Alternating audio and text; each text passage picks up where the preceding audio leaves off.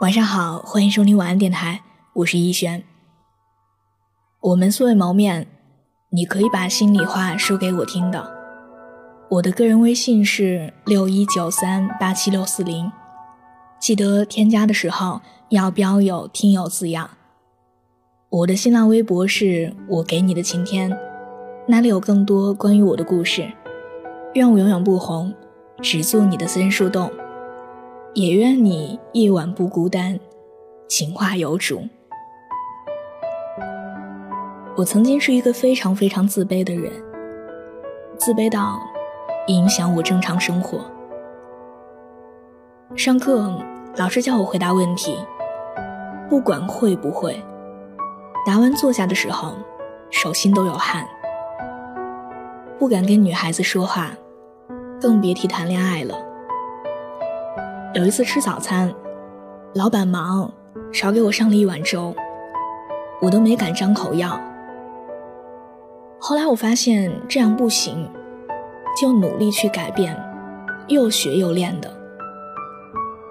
正好赶上刚上大学，有了个新平台，我使劲儿表现，不到半年就在学校附近圈子混熟了，各方面都吃得挺开。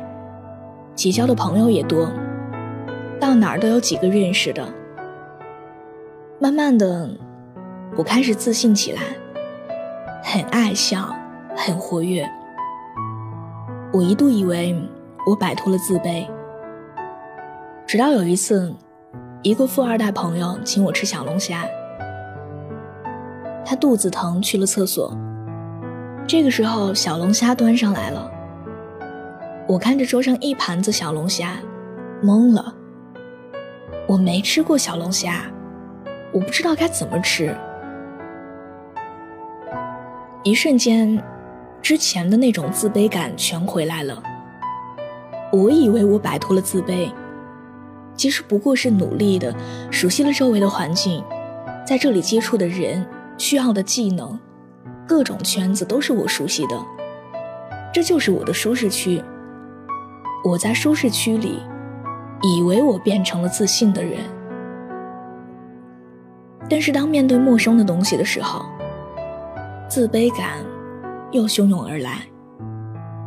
一盘小龙虾就能让我手足无措。我那个朋友教养很好，他回来看了一眼，那虾动都没动，半句话都没问，坐下来就开始闷头扒虾。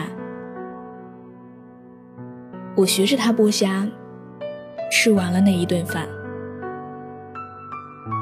回去之后，我差点哭了。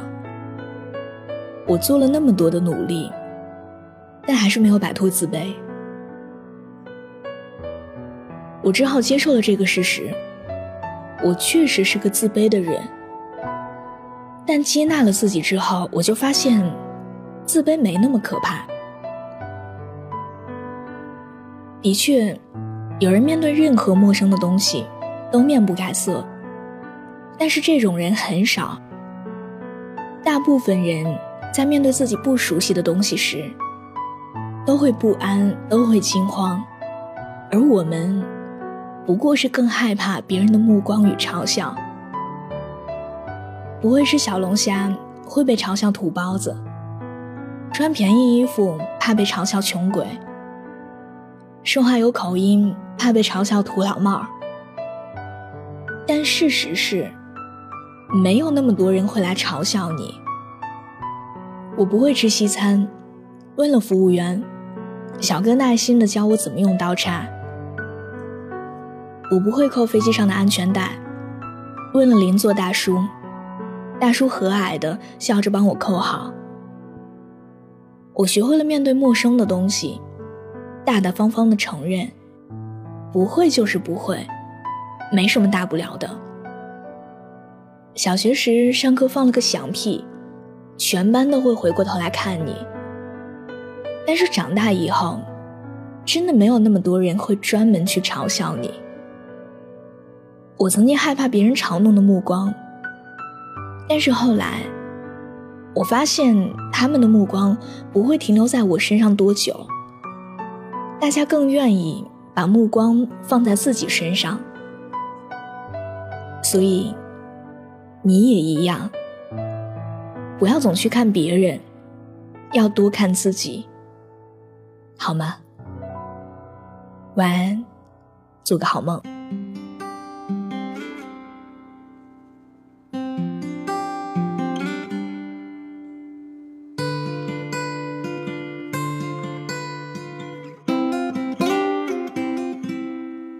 我希望明天一睁开眼的时候，我就八十岁了。我在广播体操的音乐里起床戴假牙。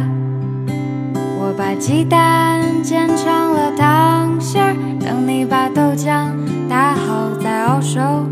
我们相对着坐在桌边，八十岁的某一天。你会牵着我的手出门吗？拖着装满青菜的小车，你已经眼花的看不清手机，只好专心的望着我。你都落过成小老头了，还会笑话我的水桶腰吗？我从年轻时就不算美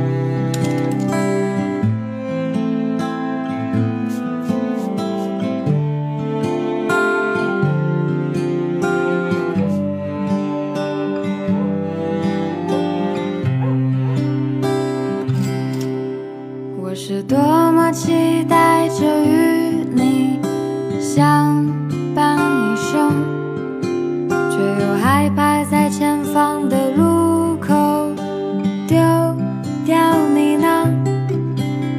我还是会胡乱的哼着歌，等你说一句快别好了。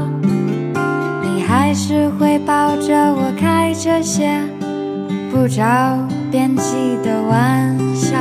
你在八十岁的某一天，站在街头牵着我，我们提着满满的吃的，看着来来往往的车。我是快乐的悲观主义者，你是理智的乐天派呢？